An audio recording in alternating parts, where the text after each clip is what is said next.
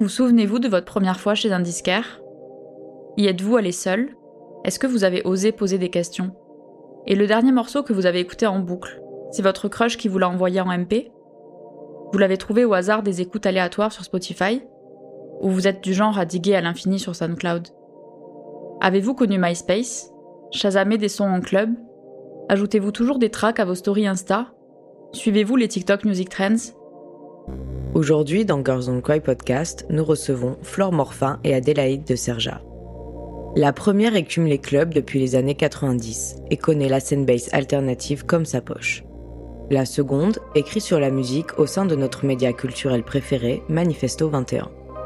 Avec elle, nous avons remonté le temps et parlé de comment nos usages de la musique s'inscrivent dans notre époque.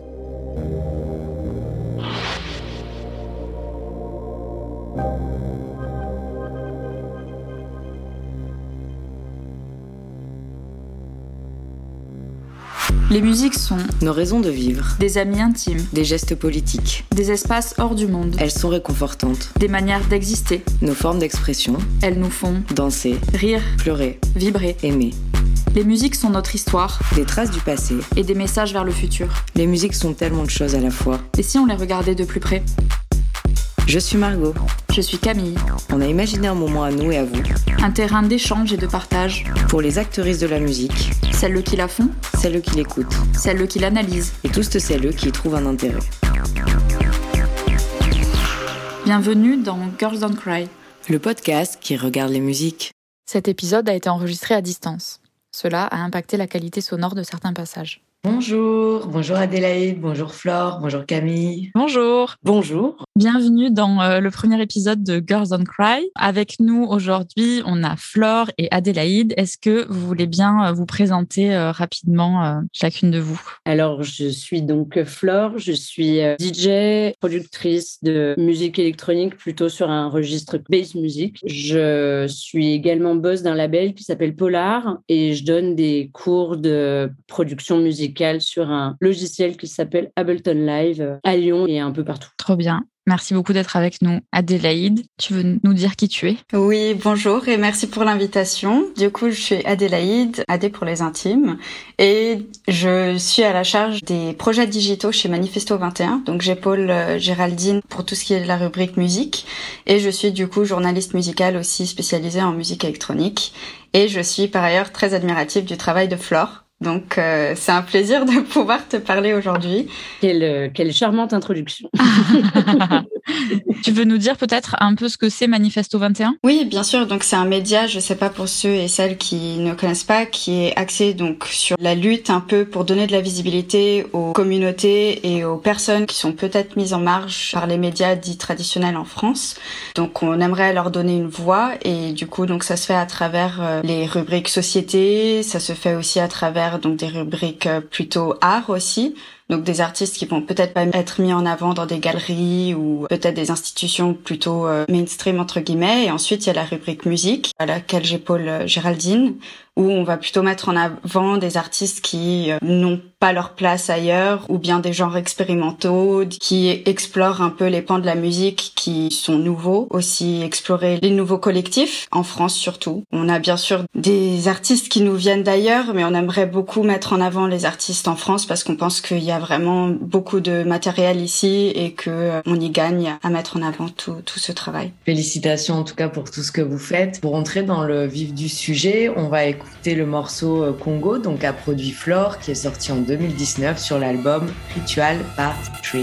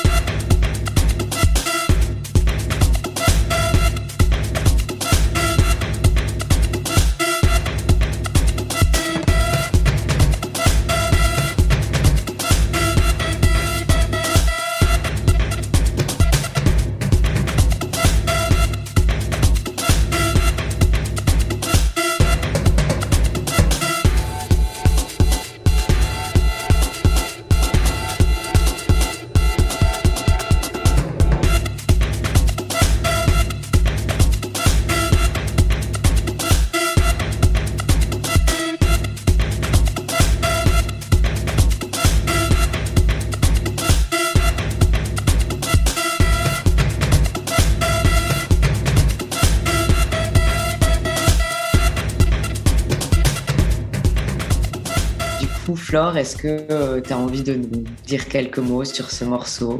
Mais avec plaisir. Congo, ça fait partie des morceaux euh, associés au projet euh, Ritual qui a été euh, fait quand même bien avant sa sortie. Et donc, il est sorti sur le troisième EP Ritual et sur l'album qui est sorti en 2020.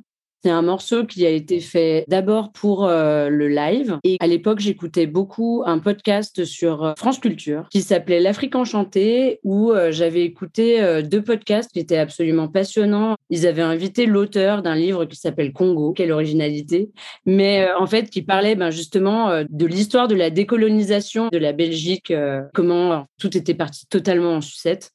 Le podcast était euh, très très réussi parce qu'en France, on a une belle euh, culture du documentaire euh, radiophonique. Il était très réussi parce qu'il y avait à la fois ben voilà, ce texte qui expliquait le livre, mais en même temps beaucoup d'associations sonores avec des sons vraiment de ce coin-là. Et bref, j'avais trouvé ce podcast absolument incroyable. Le bouquin, j'ai essayé de le lire, il est un peu trop historique, un peu trop complet, ça se lit pas comme un roman, on va dire, c'est vraiment un bouquin de recherche. Mais euh, le podcast, pour ça, avait quelque chose de très réussi. Euh, il décrivait bien euh, quand même à quel point c'était un cauchemar, l'état catastrophique dans lequel ils ont laissé le pays en partant. Donc du coup, ce morceau exprime un peu cette colère et ce chaos que j'ai ressenti en écoutant ce, podcast. Ça se sent dans le morceau qui a toutes ces émotions. Et c'est chouette parce que j'ai l'impression que ça part vraiment de la colère et que ça se transforme en quelque chose d'hyper positif. Enfin, moi, quand je l'entends, ça me donne euh, vraiment envie euh, de danser, euh, d'exprimer plein de trucs. J'imagine que tu l'as déjà joué plein de fois et que ça fait aussi un effet positif aux gens. Bah en fait, c'est le morceau de fin de set. C'est-à-dire que après, je ne sais pas quoi mettre. Donc du coup, c'est généralement le morceau que je mets à la toute fin parce qu'il a vraiment ce truc. En plus, j'aime bien l'idée de finir un set. Tu vois, le morceau à la fin, il fait vraiment une montée et tu lâches le, les gens au moment où bah après c'est genre bah désolé les gars je me casse et je trouve ça assez jouissif et marrant quoi. Merci euh, pour euh, toutes ces explications. On a trop hâte de faire des closings avec Congos. On voulait euh, commencer un peu la discussion en partant de comment on, on découvre de la musique et comment ça peut être quelque chose de collectif. Donc, on voudrait vous demander à toutes les deux comment vous vous inscrivez ou non d'ailleurs dans des communautés autour de l'écoute de musique. Donc comment, avec qui est-ce que vous avez fait vos premières découvertes, vos premières expériences? Enfin, Ça peut être plein de choses, mais est-ce qu'il y a des personnes qui vous ont accompagné ou des groupes, des lieux? Alors moi, j'ai eu de la chance dans ma famille. Déjà, il y avait toujours beaucoup de musique. Bon, après, j'étais pas toujours en adéquation avec les goûts de ma maman, mais en tout cas, il y avait tout le temps de la musique chez moi. Et euh, j'ai deux grands frères, pareil, qui sont très férus de musique. Le plus grand, qui lui était vraiment euh, plus euh, branché rock, euh, et après, au moment où j'étais euh, ado, euh, a commencé à bosser dans un magasin de disques qui a été l'un des premiers magasins de disques à vendre de la musique électronique sur Lyon. À l'époque, ça s'appelait Expérience. Donc, du coup, par ce biais-là. Et mon autre frère, Thomas, qui lui, par contre, était plus hip-hop, genre vraiment complètement féru de hip-hop. Et donc, c'était souvent eux, en fait, qui me faisaient découvrir de la musique. Et après, c'est vrai qu'une grande partie de ma culture musicale a été faite quand même vraiment en traînant dans les magasins de disques. J'ai commencé à mixer assez tôt et j'allais beaucoup chez les disquaires et je me ruinais euh, vraiment. Depuis quelques années maintenant, c'est vrai que je suis quelques groupes de recommandations sur Facebook, mais ce ne sera pas mon choix premier. Il y a eu une bonne période euh, SoundCloud, mais c'est plus trop mon outil non plus. En ce moment, je suis beaucoup sur Bandcamp pour découvrir de la musique, beaucoup par les bibliothèques de personnes que j'ai repérées ayant à avoir des goûts assez communs aux miens et en suivant des artistes. Et puis euh, Spotify aussi également. Ça reste quand même un algorithme et donc l'ayant quand même bien travaillé, on va dire, je suis pas trop partie en couille à écouter des morceaux des années 80 dessus. Il me recommande souvent des morceaux euh, qui sont assez judicieux et d'ailleurs, des fois, je suis surprise d'artistes euh, que je ne connais pas. Donc, des fois, j'ai des bonnes surprises, mais ça demande un peu de travail quand même. Est-ce qu'on pourrait euh, dire que tu considères tous ces supports comme des communautés à part entière finalement? Euh, Moi, je considère que Bandcamp l'est, mais en même temps, c'est une communauté, mais qui reste quand même vraiment de gens très, très férus de musique. C'est pas aussi grand public que SoundCloud, je pense, quand, quand tu vois, il y avait la bonne époque SoundCloud. Personnellement, euh, Spotify, je l'utilise pas. Par exemple, tu vois, mes playlists, elles sont pas publiques. Je vais pas voir les playlists. Je voulais pas connecter Facebook et autres avec Spotify. Donc, en gros, euh, les trouvailles que j'ai sur Spotify sont plus liées à comment euh, l'algorithme analyse ce que j'écoute et du coup les propositions. Donc là-dessus, non, il n'y aura pas de communauté à part moi et la machine. C'est marrant parce que par exemple avec les artistes de mon label, par contre, c'est vrai que euh, on s'échange souvent des tips en musique. tu vois, euh, mais c'est spontané, c'est assez plaisant d'ailleurs. C'est un tel qui va dire ah tiens, je suis tombé sur ça, j'ai trop pensé à toi. Enfin et du coup. c'est assez réduit parce que du coup, je sais pas, on doit être 8 à s'échanger des trucs, mais, mais par contre, souvent, ça tombe dans le milieu. Comment vous échangez entre les huit artistes du label? Parce que tu vois, tu dis que ça a commencé genre chez des disquaires et tout, il y avait quand même un truc très IRL, j'ai l'impression. Et là, quand je m'imagine vous vous échangez des trucs, j'imagine une conversation de groupe. Euh, Absolument. Sur Messenger, tu vois, on a un mail avec euh, tout le monde euh, et on se poste des liens qui sont quand même globalement des liens Bandcamp. C'est vrai que dans le milieu un peu des diggers ou des producteurs, productrices, ça devient quand même un outil pour découvrir de la musique et la partager qui est quand même utilisé, même si en soi, c'est pas un outil de streaming ni un outil de playlisting.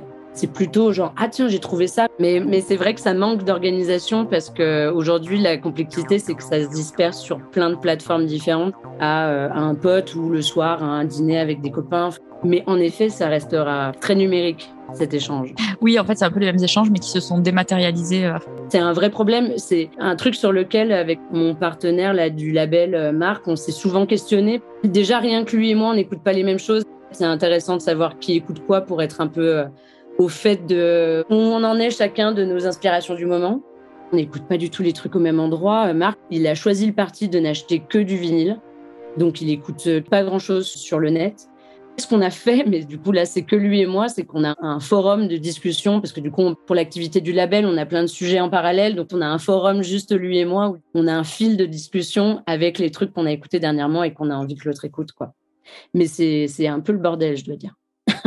Et toi, Adélaïde, par rapport à ces questions de communauté, euh, de découverte, de premiers échanges, mais aussi euh, de diffusion, euh, quelles sont tes pratiques? Oui, alors du coup, je vais rebondir un peu sur le parcours peut-être de Flore. Pour moi, ça a été beaucoup plus numérique. Donc, j'ai grandi plutôt dans une famille où on n'écoutait pas trop de musique. C'était pas mal utilisé dans la voiture pendant les trajets, etc., mais pas forcément à la maison, ou bien le dimanche quand mon père écoutait du Césaria Evora, etc.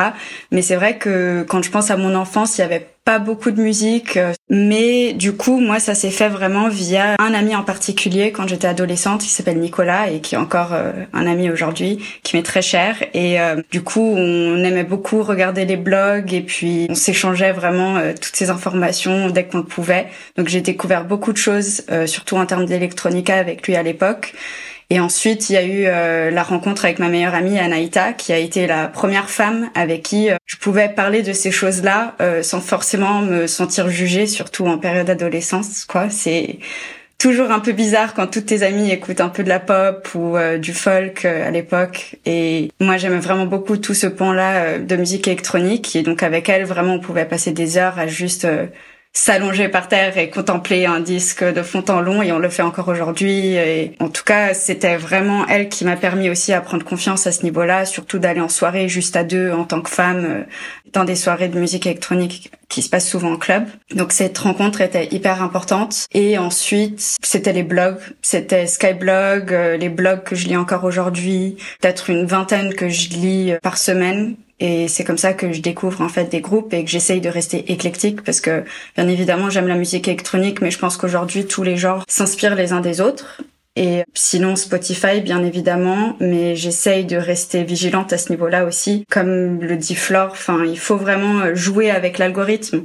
parce que un moment il va essayer de, de te cerner et te proposer des choses et c'est très difficile, je pense. Enfin, nous on en est consciente et on se dit on va jouer avec et puis on va faire en sorte que les choses restent très nouvelles, quoi. Alors que j'ai beaucoup d'amis qui, qui ne jouent pas du tout avec l'algorithme et qui en fait se font en fait traquenarder. Je sais pas si ça se dit comme ça, mais ensuite elles vont écouter qu'un seul genre musical et il y a très peu de place pour la curiosité et ça me fait un peu peur.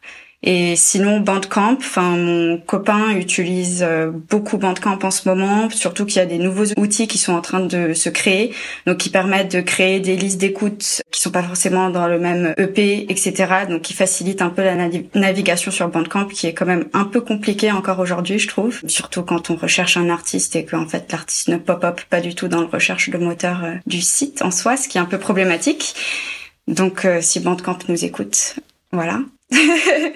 et sinon, voilà. Donc en soirée, je sais que parfois j'aime bien euh, utiliser Shazam, mais ma découverte se fait aussi principalement via les mix. J'aime bien quand je découvre un artiste me dire ah bon ben j'aime bien son univers, j'aime bien sa proposition. Je vais essayer de comprendre sa narrative et d'où il vient. Et parfois du coup je découvre des sons qui ont absolument rien à voir avec mon univers et euh, dont je vais être fascinée. Enfin, on en parlait la dernière fois qu'on s'est appelé. Vraiment, c'est pour moi l'élément le plus important, c'est de rester curieux et curieuse, d'aller dénicher les choses, même si elles paraissent surprenantes, juste de se laisser le temps d'écoute et de ne pas passer à autre chose au bout de 10 secondes, 20 secondes et de prendre le temps. Oui, ça me fait penser. On s'est dit que euh, Bandcamp c'est pas hyper pratique mais aussi parce que nos usages ont vachement évolué et qu'on a une exigence de praticité qui est énorme. Et Adélaïde, je me souviens, tu nous as dit que quand tu avais commencé à écouter de la musique, tu recevais une playlist où c'était un mail une fois par mois où il y avait des sons. Enfin, c'est vraiment le truc le moins pratique du monde où tu dois attendre tous les mois de recevoir, tu sais pas trop ce qu'il va y avoir et t'écoutes ce que tu reçois et nos perceptions ont quand même vraiment beaucoup évolué. Oui, du coup c'était euh, Record Label, c'était un site qui depuis a shut down. Et donc euh, on l'utilisait beaucoup avec du coup mon ami euh, Nico. Et donc qui permettait d'avoir des téléchargements de sons. Donc il y avait de tout, il y avait métronomie, il y avait de l'électronica, il y avait de l'indie pop, l'indie rock, il y avait vraiment tout qui se mélangeait. Et une fois par semaine ils envoyaient une newsletter. Et donc il y avait peut-être une vingtaine de titres et on pouvait les télécharger euh, libre de droit. Donc c'était pas du tout personnalisé pour le coup, c'était vraiment ils envoyaient euh, les choses qui avaient le plus de tendance sur le site et puis on pouvait les télécharger.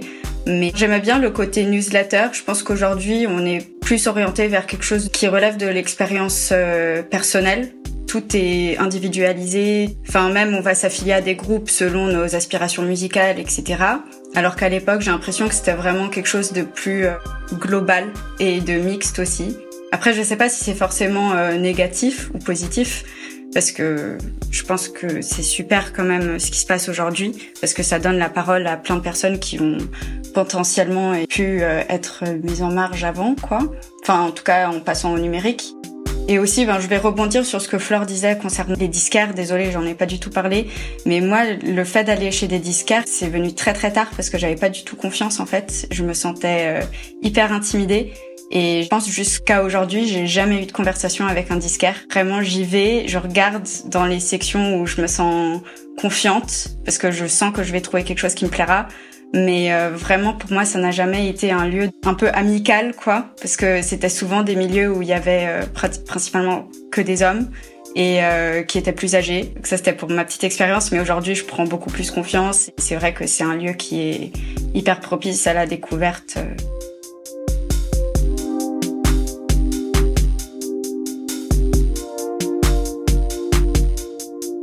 mais c'est sûr que ça peut paraître super intimidant. Euh, euh, je pense que moi, mon expérience a été vachement facilitée par le fait qu'en fait, j'allais dans le magasin de mon frère, mais j'y allais et après, quand je voyageais, euh, j'allais ailleurs et tout ça. Mais c'est sûr que je pense que c'était pas du tout la même expérience. Tu vois, moi, des fois, quand je vais dans le rayon, je sais pas, grande littérature de la Fnac, pourtant, j'ai pas l'impression d'être une quiche, tu vois, mais ça fait beaucoup. ça fait beaucoup euh, et en fait, tu as tellement de choses que tu as vite fait tomber sur un truc euh, qui te plaît pas. Enfin, et ça se domestique tout ça. Du coup, le virtuel est un peu un espace euh, safe entre guillemets. Quoi, j'aime pas utiliser ce terme à, à, volonté, mais je pense que pour beaucoup de femmes aussi, ça a été un lieu de, de découverte et où on pouvait prendre confiance en soi et puis même, enfin, via certaines communautés. Là, je pense sur le tas, mais plein de, groupes qui sont pas forcément sur Facebook, euh, mais sur Reddit. Et en fait, euh, il y a des gens qui se cachent derrière des avatars et qui vont pouvoir prendre la parole, etc. D'intégrer beaucoup plus de personnes aussi dans tout ce qui est euh, dénichage de musique, échange, etc. À ce sujet, qui est à propos de transmission, Flore, tu as choisi un morceau à transmettre absolument aux futures générations. Après ce qu'on vient de dire, quels seraient tes moyens pour euh, leur transmettre ça et euh, futures, donc plusieurs générations, pas qu'une, bien sûr? Je n'ai pas vraiment de réponse à cette question. Euh, on souligne les problèmes, mais, mais personnellement, j'ai pas du tout trouvé de solution là-dedans. La solution de facilité, ce serait YouTube, parce que du coup, euh, c'est vrai que c'est facile d'accès pour tout le monde. Après, euh, ça pose aussi, euh, par rapport aux histoires de droit, tout le monde est hyper remonté contre Spotify, mais personne parle trop de YouTube. YouTube ne reverse vraiment rien du tout, et même encore moins que Spotify. Donc, on tourne un peu autour du pot là aussi sur ce sujet-là. Donc vraiment, je n'ai pas de recommandation de méthode magique à partager. Tu vois, quand on préparait l'émission, euh, tu vois, là, on parlait du piège de l'algorithme, des stéréotypes et tout ça. Je pense qu'il ne faut pas non plus se faire leurrer par euh, la promesse euh, qui est une fausse promesse du tout est disponible sur Internet, parce qu'en fait, c'est pas vrai. Et du coup, c'est vrai que ce morceau, tu ne trouves nulle part. Mais c'est rigolo parce que c'est aussi un truc un peu générationnel. Mais il n'y a pas très longtemps, je me suis rendu compte qu'il y avait énormément de morceaux qui avaient constitué ma culture musicale, tu vois, entre 2000 et 2008 qui ne sont pas du tout sur le net, notamment parce que les labels ont coulé entre-temps, parce que le modèle économique des labels a vachement changé en 20 ans. Hein, et que euh, après, euh, tous les artistes ne mettent pas forcément leur discographie comme ça sur YouTube et tout ça. Et quand tu déniches un peu des trucs, en effet, euh, qui ne sont ni uploadés par les artistes ni par les labels, mais qui sont mis en ligne par les passionnés et par des gens qui, tu vois, comme si moi, je me disais, tiens, j'ai envie que ce morceau puisse être trouvable. Mais quand tu regardes, euh, moi je sais que tu vois euh, l'artiste dont on écoutera le morceau tout à l'heure, euh, Saïbeg, ce morceau de Saïbeg, c'est un artiste qui a été ultra productif et qui est connu vraiment, tu vois, des gens qui aiment bien, tu vois, les trucs breakés. mais quand tu tapes Saïbeg sur YouTube, tu as son album et c'est tout. Ce track-là, c'est un remix d'un morceau de l'album. L'album, pareil, tu le trouves pas sur YouTube et tout ça, donc les remixes encore moins. Mais en tout cas, je pense qu'il ne faut pas oublier de jumeler les, pratiques. Juste simplement garder à l'esprit aussi que, euh, un peu comme quand on domestique Spotify, il ne faut pas oublier que les découvertes, elles peuvent euh, aussi se faire au-delà de l'Internet et au-delà aussi euh, des nouvelles. C'est-à-dire que les disquaires, tu as des disquaires qui vont avoir les disques du moment et puis il y aura aussi des vieilleries.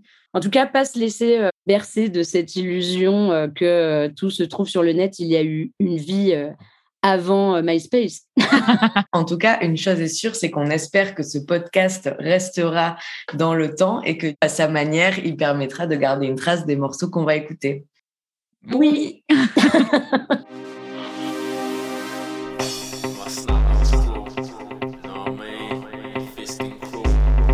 le morceau qu'on trouve nulle part sur Internet, c'est un morceau euh, de Saibeg qui s'appelle Move Up, qui est la version remixée et qui est du coup une bonne balle.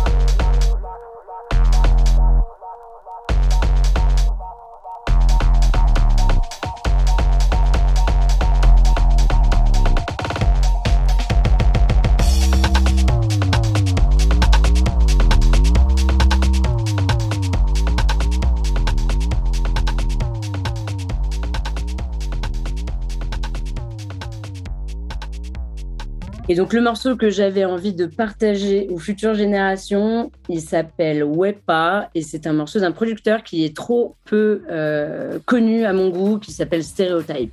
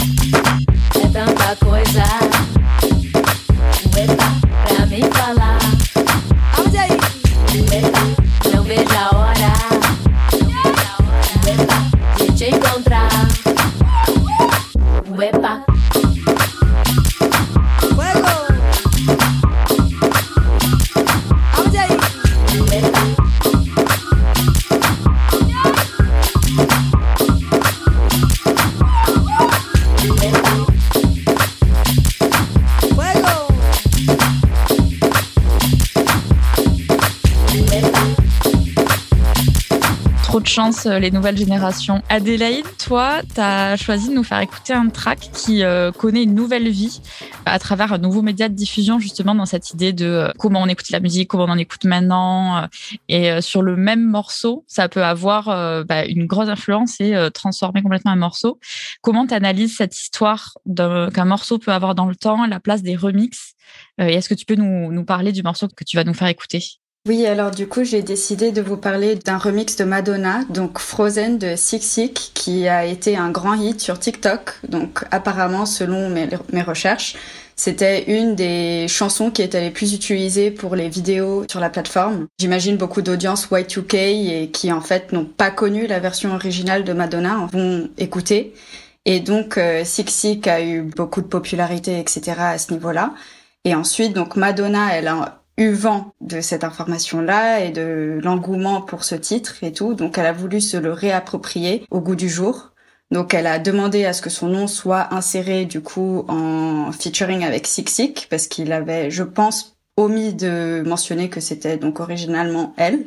Et ensuite, elle a demandé en plus à Fireboy DML, qui est un rappeur, de venir en featuring sur la track. Elle a release un nouveau clip où elle donne une nouvelle image à la chanson qui avait aussi un clip dans les années 90. Faut noter que cette chanson était dans les top charts en UK à l'époque. Moi-même, je le savais pas. Et euh, aujourd'hui, elle est en vue d'être aussi dans les top charts, quoi, à 20 ans d'écart et avec un contexte entièrement différent. Et donc, je trouvais que c'était assez intéressant. Euh, de mentionner ce cas de figure-là. Oui, et c'est vrai que je, bah, connaissais pas le remix. Désolée, j'ai pas TikTok, mais euh, toi non plus, ça me rassure. J'avais pas du tout entendu parler. Ok. Mais le l'original est hyper culte. Ce clip, c'est, enfin, je sais pas, il y a, je sais pas combien de gens se déguisent chaque année à Halloween euh, en Madonna dans Frozen. C'est vraiment euh, hyper culte. Et là, le nouveau clip, du coup, je suis allée voir, euh, enfin, hyper différent, quoi, tout un autre univers. Donc c'est c'est trop marrant et je trouve ça trop cool que du coup Madonna s'en soit emparée parce que ça peut arriver qu'il y ait des reprises qui se fassent j'imagine, sans trop de lien avec l'artiste de base. Oui, je trouve qu'elle a vraiment pris le contrôle de la narrative et sans forcément euh, devenir euh, clownesque. C'est-à-dire que, enfin, elle, elle a évolué. Elle est devenue aussi l'icône qu'on connaît aujourd'hui, qui est très euh, Lady Gagasque. Enfin, je sais pas si ça se dit, mais enfin, elle est très dans la tendance Y2K aussi. Et donc, je pense que ça lui ressemble beaucoup. Et tout comme celle d'il y a 20 ans lui ressemblait beaucoup. Et c'est pour ça que c'était assez intéressant à mon avis d'en parler quoi puisque elle est clairement en contrôle de tout ce qu'elle dit et de toute l'imagerie qui l'entoure.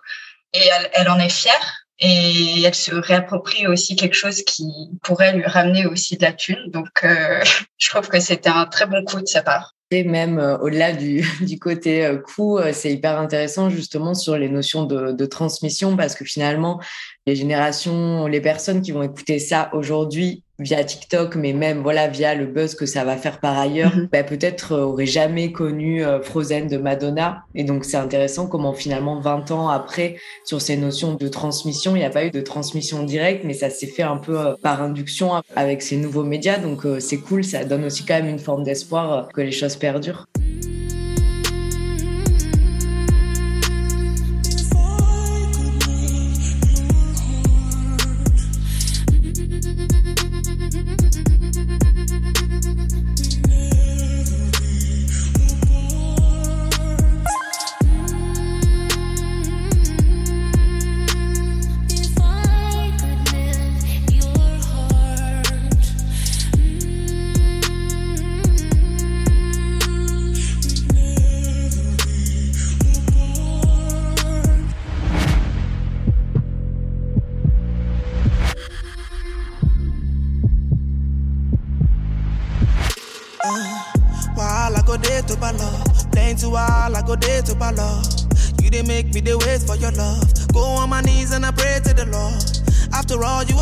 Entendu parler comment J'ai fait des recherches, juste. Je me disais, bon, TikTok, je sais que ça fonctionne. TikTok, plusieurs producteurs vont créer de la musique pour justement faire connaître comme technique un peu marketing et l'essor de leur nom, quoi. Et parce que ça va être partagé, c'est sur un modèle où il y a un titre et quelqu'un va se réapproprier le titre, faire sa propre vidéo et ensuite ça devient viral et euh, c'est comme ça qu'une chanson devient tendance aujourd'hui. Ouais, mais du coup, euh, si tu n'utilises pas TikTok, comment tu as entendu parler du fait que ça avait explosé à ce point? Il y a eu des articles, j'imagine, des belles histoires comme ça d'Internet. Tu as toujours des, euh, des, des, articles à ce sujet. C'est pour ça, je trouve ça marrant. Je suis juste curieuse de TikTok, enfin comme un peu objet de recherche. Je n'y suis pas, mais je, enfin, je regarde régulièrement ce qui s'y passe parce que ça me fait un peu peur aussi. Enfin, j'ai l'impression que ça va beaucoup impacter l'industrie de la musique. Enfin, là, typiquement, je regardais les statistiques pour l'écoute de la version de Six et les statistiques pour l'écoute euh, de Frozen l'original. Et donc sur 20 ans, Frozen va bientôt être battue par la version d'aujourd'hui. Ah ouais. Donc euh, ça fait juste deux ans qu'elle est en activité cette chanson, donc je me dis c'est quand même assez surprenant. Donc juste pour des raisons purement euh, de curiosité. Hein. Mmh, mmh. c'est très intéressant, c'est clair. C'est intéressant. Voilà, mais il y a plein de cas comme ça, hein, surtout avec tout ce qui est euh, le doom rap ou même, le, je me rappelle plus, il y a un genre en Russie qui s'appelle le, le drift ah, je crois qu'il y a un article d'Audimat sur ça. Oui, c'est ça, exactement. Tout ça, en fait, c'est juste des samples, mais revus au goût du jour. Et je trouve ça assez impressionnant. Et en fait, c'est TikTok qui met en avant ces titres-là, qui pourraient pas plaire, je pense, à la majorité des gens. Enfin, ils sont pas euh, traditionnels. Enfin, je trouve qu'ils sont pas pop non plus. Donc, c'est assez intéressant aussi. Quand on écoute presque et quand on voit les choses qui marchent aujourd'hui, plein de codes, en fait, dans la production d'un morceau. Et, et là, il y a tout. Et c'est vrai que c'est hyper intéressant de se réapproprier les codes pour les diffuser à nouveau. TikTok est un réseau social et c'est un influenceur à part entière. Et donc, en fait, on y est, quoi. Ça y est, les machines euh, nous, nous guident.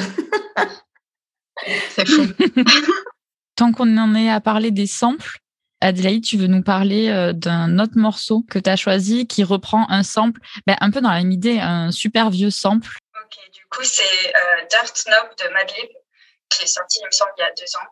Et euh, je me rappelle la première fois que j'ai écouté donc, cette chanson, juste, j'étais hyper irritée parce que je me disais, mais je connais le sample, je connais le sample. Et je pense que c'est là que c'est intéressant d'avoir euh, l'archivage sonore à ce niveau-là. Le sample, c'est intéressant parce que ça fait ressortir des souvenirs comme ça et ça nous force à vraiment à les dans nos mémoires du réel. Donc là, en l'occurrence, ils ont samplé Young Marble Giants, Searching for Mr. Right, qui est du coup un groupe de post-punk qui vient de Wales, qui est quand même très très éloigné de la version de Madlib. Moi, je l'ai reconnu parce que c'est un des premiers groupes de post-punk que j'ai découvert grâce à mon amie Lorraine, qui a un set spécialisé sur NTS pour euh, le post-punk.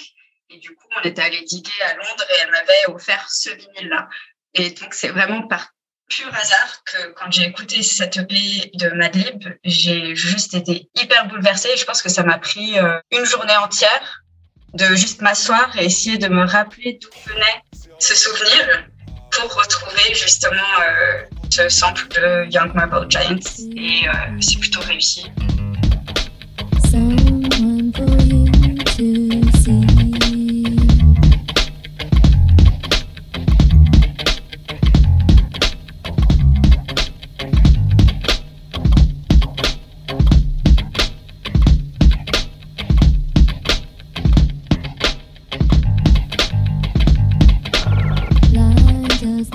deep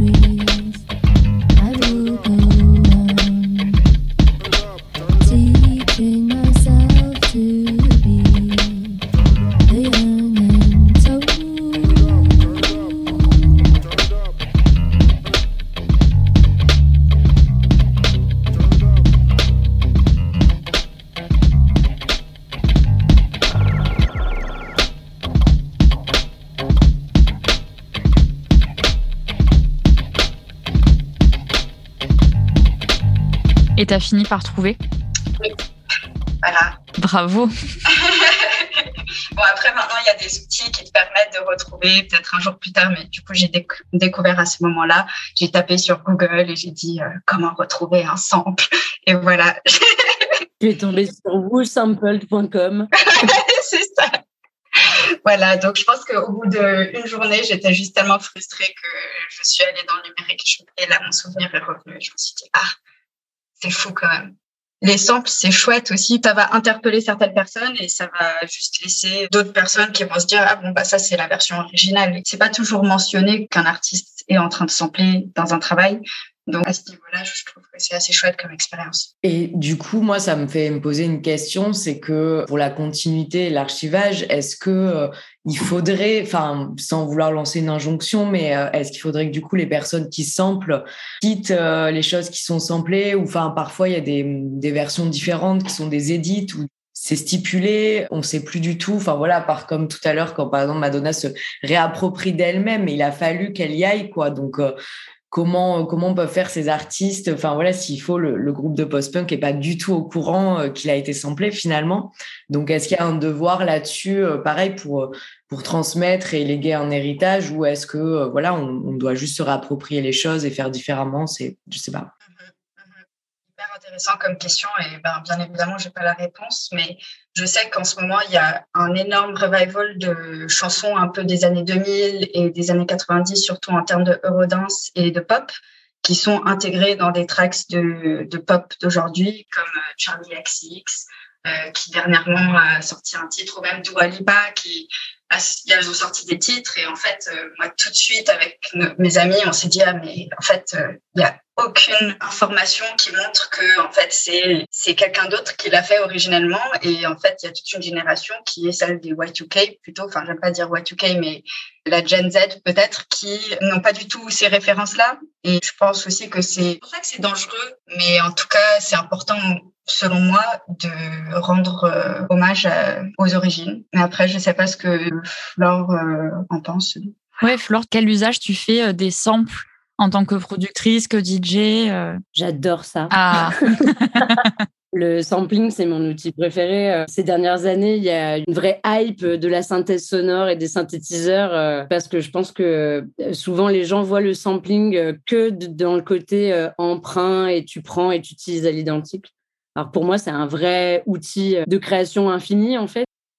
Déjà, le sampling, il y a beaucoup de gens qui disent pas non plus l'origine de leur euh, sample parce qu'en fait, il y a des problèmes de droit. C'est-à-dire que normalement, si tu veux vraiment pouvoir l'annoncer, il faut euh, demander l'autorisation. Et souvent, ça se monnaie. Et donc, en fait, au final, il n'y a pas tant de gens qui sont capables de payer pour ça. Et donc, il y aura que Kenny West, Dua Lipa et tout ça qui feront vraiment la démarche d'aller euh, payer. Je pense que tu peux trouver l'information de la source, mais il faudrait regarder euh, ce qu'on appelait avant les livrets, qui n'existent pas en fait ou, qui sont très peu euh, remplis. Quand tu regardes la version digitale sur Spotify et tout ça, ça commence tout juste à être un petit peu mis au goût du jour, mais c'est quand même assez petit. quoi. Alors après, tu trouves des sites internet qui sont vraiment spécialisé là-dedans aussi parce que du coup, euh, il y a tout un tas de gens qui consomment de la musique. Donc, tu as la personne qui veut juste écouter et pas trop se poser la question de ce qu'il écoute. Et puis, au final, euh, les gens qui aiment bien savoir euh, qui est le producteur, qui est l'ingé son, c'est qui qui a posé la ligne de basse et machin. Donc, tu as quand même des ressources là-dessus. Mais après, moi, je pense qu'il faut pas se leurrer. Enfin, faut pas se leurrer non plus. C'est beaucoup plus facile de se faire remarquer en, ou de faire remarquer son titre en utilisant quelque chose qui est déjà un peu connu quand, euh, euh, tu vois, là, il y a quelques jours, il y a eu la sortie de l'album de Rosalia. Elle a cassé Internet parce qu'elle a emprunté une phrase mélodique de Burial. Genre, euh, le, le morceau est, remarquable et en plus, paye ta hype d'emprunter, tu vois, c'est même pas un sample d'ailleurs, c'est juste, tu vois, une suite mélodique vocale hmm. et puis quelques références. Quand tu écoutes au casque, tu as un peu des samples qui évoquent, tu sais, ces voix un peu réverbérées comme il y a beaucoup dans ce mm-hmm. disque je disais, euh, putain, euh, combo gagnant, tu vois. Et, et c'est vrai qu'en fait, pour un jeune producteur, utiliser un acapella de Madonna, c'est pareil, c'est une très bonne idée. Euh, les mashups, ça cartonne. C'est assez difficile de trouver quelqu'un pour venir chanter, tu vois, sur un morceau à toi. Tout le monde n'est pas aussi bonne chanteuse que Madonna. Donc, en fait, tu as, tous les avantages. Je comprends tout à fait que le gars n'ait pas mis le nom de Madonna parce que je pense qu'il ne voulait pas se faire repérer. Raté. mais comme quoi, tu vois, il y a des histoires qui se finissent bien, mais il y a aussi des histoires qui se finissent mal. C'est vrai qu'il y a aussi beaucoup de gens qui ne demandent pas l'autorisation. Une fois que tu demandes l'autorisation, si c'est un non, parce que ça arrive, bah, tu l'as dans l'os. Si c'est un oui, mais il faut payer tant, ben pareil, euh, souvent tu t'assois dessus. Donc en fait, il y a plein de gens qui le font vraiment en, en loose day. Ouais. La pratique comme ça de sample, elle est aussi tout à fait gagnante pour des artistes connus. Tu vois, The Weeknd, là, qui a fait son tube là, il y a deux ans euh, en mode années 80. Alors ça, il n'y a ni du sampling, mais c'est tellement une copie. En fait, c'est de la musique doudou, tu vois. C'est de la musique, euh, c'est comme, je sais pas, des bonbons Haribo, quoi. quand tu l'as fini, tu trouves que c'est dégueulasse, mais quand tu l'as dans la bouche, tu trouves que c'est une merveille. Il y a pratiquement que de ça quand tu écoutes quand même euh, les charts, tu vois. Donc, du coup, oui, du Alipa et autres, euh, Nicki Minaj et tout ça, s'il peut y avoir euh, un petit peu de référence à des choses qui sont déjà connues pour en plus faire le lien euh, entre les gens plus âgés, les gens plus jeunes et en plus pouvoir porter la petite médaille a fait ressurgir tel morceau des années 80. Alors là, c'est genre tout le monde a gagné, mais il faut pas se leurrer. c'est de la flemmardise. ben, oui, et en même temps, c'est aussi euh, de l'imagination et de la créativité d'aller euh, récupérer euh, les trucs chouettes. Parce qu'il y a quand même tellement une montagne de choses qui ont été produites que je suis pas sûre que ce soit de la flemme d'aller chercher le truc qui va marcher. Après, ça dépend quoi. Enfin, tu vois, ça dépend quand Madlib il sample un truc obscur, tu vois, des années 80, enfin, ou des années 70 ou je sais pas quoi là, euh, quelque part, euh, dans la culture hip-hop, il y a toujours eu du sampling et il y a toujours eu cette envie aussi de pouvoir euh, révéler. moi, le sampling, il y a des gens, ça c'est un débat que j'ai souvent, tu sais, quand je fais des ateliers avec des, des, étudiants, ils sont ah, mais le sampling, c'est du vol. Et en fait, je suis là, ben non, parce que tu vas sampler que des trucs que t'aimes. Donc, c'est un hommage. C'est un hommage, c'est une façon d'être accompagné aussi par quelqu'un, parce que du coup, quand tu samples un batteur, c'est comme si tu jouais avec lui. C'est aussi une façon de créer un peu des mondes parallèles ou tu vois, genre un monde idéal euh, d'un point de vue euh, sonique. Mais du coup, euh, je trouve que tu vois, quand là, j'aurais pas d'exemple en tête, mais il y en a eu pas mal là, ces dernières années de vraiment d'artistes ultra mainstream qui prennent des samples. Genre, tu sais, il y avait eu ce truc avec un sample de Eurythmics. Mais tu vois, enfin, genre, genre le truc, genre tout le monde connaît déjà l'original. Ça, pour moi, tu vois, c'est quand même un peu abusé, tu vois. Enfin, bon, après, le, le, morceau était déjà un tube à l'époque. Ça en a fait un, tube euh, récent euh, aussi. Mais bon, dans ce cas-là, euh, bah, tu sais quoi, moi aussi, je vais faire un remix de Rhythmix et puis c'est réglé. Quoi. Mmh, ouais. Non, mais c'est ça. Rhythmix, ça me fait penser à la reprise de Marilyn Manson qui est enfin vraiment genre l'exemple euh, culte de la reprise qui a hyper bien marché aussi. Et du coup, ça me fait penser à Adélaïde, euh, à la cover que tu avais envie de nous faire écouter. Pareil, enfin c'est aussi une autre manière de euh, réutiliser un truc qui a marché ou qui a pas marché, mais je pense souvent des trucs qui ont marché plutôt, et de lui donner une nouvelle vie. Tu veux nous en parler? Oui, alors du coup c'était euh, Yawning Portal. Le track c'est Burning Bridge. Donc c'est une reprise de donc Tattoo Not Gonna Get Us, donc qui était une track des années 2000, il me semble, du duo russe, bon tout le monde la connaît, qui à l'époque en fait représentait donc le duo c'était la représentation d'un couple lesbien qui se bat contre les normes de la société, etc. pour faire vivre leur amour. Il s'avère que c'était une construction et que plus tard on a découvert que l'une des membres était anti-LGBTQIA+, voilà, pour la petite anecdote. Donc, euh, elles ont cousu leur histoire sur un narratif musical, sur quelque chose qui est un peu un mensonge. Et je pense que si on le prend de ce point de vue-là, beaucoup de musiciens peut-être veulent se le réapproprier parce qu'ils sont du coup concernés par ce type de narrative et qu'ils ont envie de vraiment faire valoir leur voix et donc euh, d'y donner du poids à cette lutte. Et sinon, ben, d'un point de vue où si on ne connaît pas l'anecdote de l'artiste qui euh, était en fait anti-LGBTQI+, on peut se dire que ben ça a des narratives un peu de mélancolie, de tristesse et de lutte qui parlent à beaucoup de gens. Et euh, ben dans le cas de Yawning Portal, c'est un groupe d'électronica. Le P a été publié sur Please Make It Ruins. On entend juste les voix, mais donc c'est un des membres du duo qui chante, mais c'est vraiment très très euh, étouffé.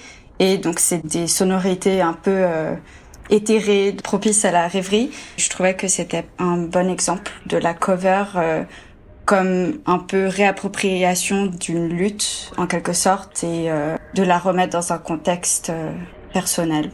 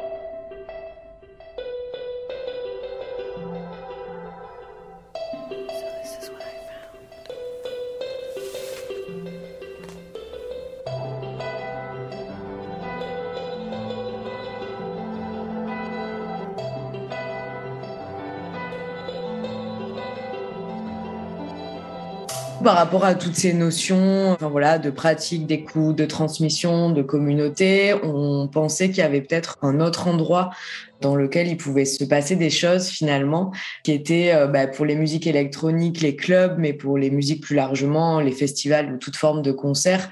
Vous, quel lien vous pensez qu'il y a entre bah, l'écoute, la découverte et les pratiques euh, festives, ou en tout cas le fait d'aller voir euh, de la musique euh, Est-ce que vous pensez que ces endroits-là sont euh, encore aujourd'hui des endroits de découverte? Pour ma part, oui. Bien sûr, on est attiré par un festival pour sa line-up, sa programmation, mais on ne connaîtra jamais euh, tout le monde qui s'y joue. Donc moi, j'aime bien arpenter ou flâner dans les festivals et découvrir les nouveaux artistes et découvrir leur énergie aussi sur scène, parce que parfois il y a des gens qui sont pas forcément très très bons en production, mais euh, ils ont une présence sur scène qui est incroyable. Enfin, je pense que le live est aussi important aussi que ce qui est produit et ce qu'on écoute dans nos casques et chez nous. Donc euh, voilà. Enfin, en tout cas, pour moi, ça a toujours été source euh, de découverte et c'est important. Mais euh, juste la, la question, c'était aussi, par exemple, dans quelle dimension vous pensez qu'on peut être au courant ou être amené à aller voir finalement des choses qu'on ne connaît pas, peut-être plus dans la dimension festival, mais dans la dimension euh, plus quotidienne, toujours dans Mm. cette idée où euh, il y a quand même une espèce de pyramide et des personnes qui sont en haut et qui gardent un peu la pole position. Donc comment on fait en fait euh, pour aller voir des choses? Enfin, la découverte, c'est vraiment dans le sens peut-être un peu curiosité aussi. En tant que journaliste musique, ben on reçoit tous les jours plein d'informations d'attachés de presse du coup à ce niveau-là et des collectifs qui veulent faire valoir un peu leur vision de la fête, etc. J'ai de la chance à ce niveau-là parce que ça arrive tout droit dans ma boîte mail et si j'ai envie d'y aller et que ça me parle, j'y vais, j'en parle à mes amis ou à mes collègues et on s'y rend. Mais c'est vrai que c'est difficile, en effet, comme tu le mentionnes, d'aller dénicher parce qu'il y a juste tellement d'informations et tellement d'événements. Donc j'aurais pas la bonne réponse, mais je sais que dans mon cas, c'est vrai qu'une fois qu'on a une information qui nous plaît avec les collègues ou avec Géraldine, on va euh, essayer de le partager via le média pour que, ben, du coup, des gens puissent y avoir accès. Et c'est souvent des soirées qui ont besoin d'un coup de pouce. Et c'est donc pas des soirées qui vont se passer euh, forcément au Grand Rex ou à la machine. C'est vraiment des petits collectifs et du coup, je pense que le média a, a sa place pour diffuser ce type d'informations et de diversité. Mais après, c'est juste du point de vue euh, journalistique. Et quand on a parlé de comment vous diguer, on a un peu parlé de toutes les plateformes possibles, mais c'est vrai qu'on n'avait pas parlé euh, du club. Et Flore, tu joues beaucoup en club, tu produis aussi beaucoup la musique chez toi, tu gères un label. Comment les liens se font entre tout ça? Est-ce que tu vas voir en club les mêmes artistes que tu écoutes chez toi? Est-ce que tu invites dans ton label des artistes que tu as peut-être découverts euh, sur scène? Enfin, com- comment ça s'articule tout ça? De façon totalement désordonnée. Ah ben bravo Non, mais c'est sûr que c'est que des vases euh, communicants. Ma casquette de DJ et de boss de label fait que du coup, euh, ma recherche de musique se fait, euh, si c'est pas tous les jours, ce sera toutes les semaines. Enfin, en tout cas, il y a vraiment du temps, euh, des heures consacrées à ça. Mais à vrai dire, c'est presque c'est une addiction quand tu fais ça depuis si longtemps. Et après, par rapport à ce que je vais aller voir, euh, c'est vrai que moi, je suis pas forcément une grande euh, passionnée de festival. J'adore aller en festival, mais en fait, je suis pas trop euh, la, la team festival, camping et tout ça. Je, je suis plus urbaine et, et festival de ville et tout ça. Je comprends. en fait, prendre une douche, c'est quand même cool. Bah, ça. Dormir dans un vrai lit, c'est cool. Franchement, je suis tellement d'accord. Donc, du coup, euh, je, vais plus en club et je me déplace plus d'ailleurs pour aller voir des soirées euh, à l'étranger spécifiquement que pour aller sur des festivals. Alors c'est vrai que clairement, euh, la plupart des artistes que j'aime beaucoup sont pas des artistes qui jouent souvent en France, donc qui font pas partie des headliners et tout ça. Donc en fait, c'est souvent le moteur de mes sorties et c'est souvent euh, du coup sur ces mêmes line-up, euh, tu découvres des gens que tu connais pas. En tout cas, plus généralement, tu vois, par rapport à la découverte de musique, il y a un truc quand même que je trouve chouette et assez euh, rassurant. On a survécu à deux ans de confinement sans soirée et tout ça. L'été dernier, quand il y a eu réouverture des salles de concert et des festivals et tout ça, j'ai hum, eu l'agréable surprise euh, d'apprendre, parce que du coup, nous, avec le label, on bosse avec euh, Underscope, qui est une structure qui crée des contenus et qui est aussi éditeur euh, de ce qu'on produit sur Polar. Et donc, en fait, j'ai découvert donc que par le biais des festivals et des soirées, il y avait beaucoup de gens qui chasamaient ce qu'ils entendaient en fait joué par les DJ et qu'en fait euh, tout ça à partir du moment où il y a eu reprise des festivals il y a eu reprise des Shazam et il y a eu reprise du coup de euh, retombées de droits d'auteur moi je pensais que les gens ils étaient sur le dance floor et qu'en gros euh, ils étaient plus occupés à, à dansouiller à dragouiller à raconter à faire les cons et à raconter des conneries que à vraiment se focaliser euh, clairement tu vois sur la musique et en fait, non. Donc, je trouve ça vraiment chouette de constater que du coup, même dans ce contexte-là, c'est aussi une ressource de, découverte euh, auprès d'un certain public et je trouve ça très cool. Et surtout que ces dernières années, euh, Shazam a fait des progrès de dingue euh, sur le registre des musiques électroniques et même des trucs tout fraîchement sortis. Et bref, je trouve ça vraiment très enthousiasmant de se dire que voilà, les gens voient aussi les, sorties comme un moyen de, pas seulement de découvrir l'artiste qui joue, mais aussi ce que joue l'artiste qu'ils sont allés voir. Donc, donc c'est cool. Et en tout cas, toi, si on vient te voir jouer, c'est à peu près sûr qu'on va chasamer un son. Il y a un morceau, mais vraiment, je l'ai tellement joué, mais j'adore ce morceau. Il n'est pas très connu. C'est l'artiste dont on parlait tout à l'heure qui a fait Wepa, euh, Stereotype, a fait ce, ce morceau qui s'appelle euh, Blaze and Cook avec donc euh, les rappeurs de Alaka. Et il y a eu un remix de Radio Slave, mais qui date d'il y a super longtemps. Je crois qu'il est sorti en 2005. Après, il a été réédité beaucoup plus tard sur un autre label et qui est pour moi euh, un morceau hyper avant-gardiste quand tu réalises qu'il est sorti en 2005, puisque c'est un truc euh, un peu en mode afro, euh, presque une espèce de prémisse kuduro, mais façon européenne, on va dire. Et le morceau, je l'adore, je trouve bien. On va arriver à la fin de ce podcast qu'on espère que vous êtes restés accrochés jusqu'au bout. Encore euh, mille merci Adélaïde et Flore pour votre participation. C'était tellement inspirant d'échanger avec vous. Pour euh, résumer peut-être un peu tout ce qu'on s'est dit et faire une petite ouverture positive à la fin, est-ce que vous auriez euh, quelques conseils, enfin au moins un par rapport à tout ce qu'on s'est dit pour bah, soit transmettre sa musique si on est artiste, soit la transmettre auprès de communautés ou piocher ou diguer. Euh, bref, voilà, revenir sur des petites choses euh, qu'on s'est dites. Bah, allez, je, je commence. bah, moi, je dirais euh, multiplier les pratiques et aussi, euh, quelque part, euh, si possible, être un petit peu proactif dans sa recherche. Alors après, ça peut être simplement demander aussi autour de soi, aux copains, genre qu'est-ce que tu as écouté.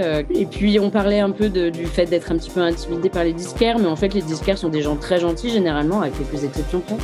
Et donc, euh, du coup, euh, ils sont généralement euh, quand même vraiment ravis de faire découvrir de la musique aussi. Quand je dis disquaire, ça va du disquaire indépendant à, la FNAC. Moi, je sais qu'à Lyon, les personnes qui tiennent les rayons vinyles et CD sont vraiment hyper cool et des vrais mordus de musique. Et en fait, vu que la plupart du temps, les gens leur posent des questions à la con, ils sont hyper contents de parler musique avec des gens que ça peut intéresser.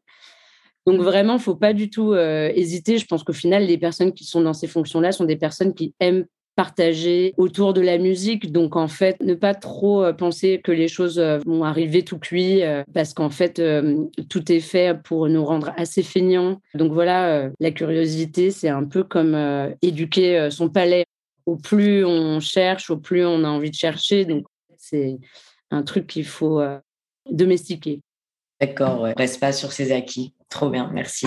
Adélaïde Alors, euh, je pense que Flore, elle a tout dit en vrai, mais je réitère l'importance de la curiosité, euh, vraiment, et ne pas avoir peur, juste de partager, juste de propager l'information, partager avec ses amis, sa famille, même si on pense qu'ils sont pas intéressés. Je pense que l'industrie de la musique, c'est quand même un monde bienveillant et euh, il faut pas se laisser intimider et juste échanger et continuer de faire de ce milieu quelque chose euh, basé sur ces choses-là quand même et pas forcément euh, juste sur la hype et sur euh, ce qu'il faudrait écouter.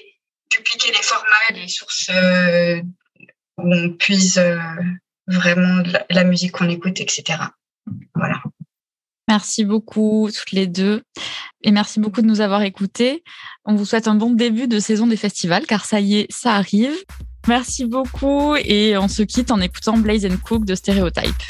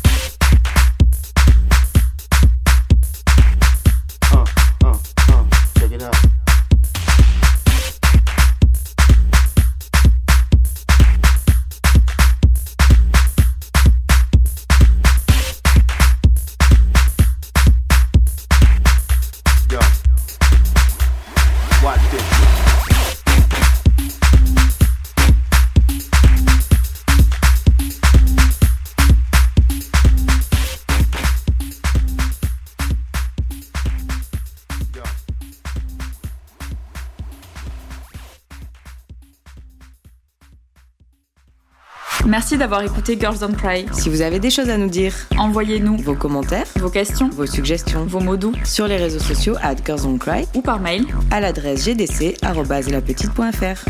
Girls Don't Cry est une production La Petite Cet épisode a été réalisé par Alain Rana Jatovo, et animée par Camille Maton. et Margot Groll. On se retrouve dans deux mois. Et d'ici là, Laissez les musiques vous faire dansez, rire, pleurer, vibrer. aimer.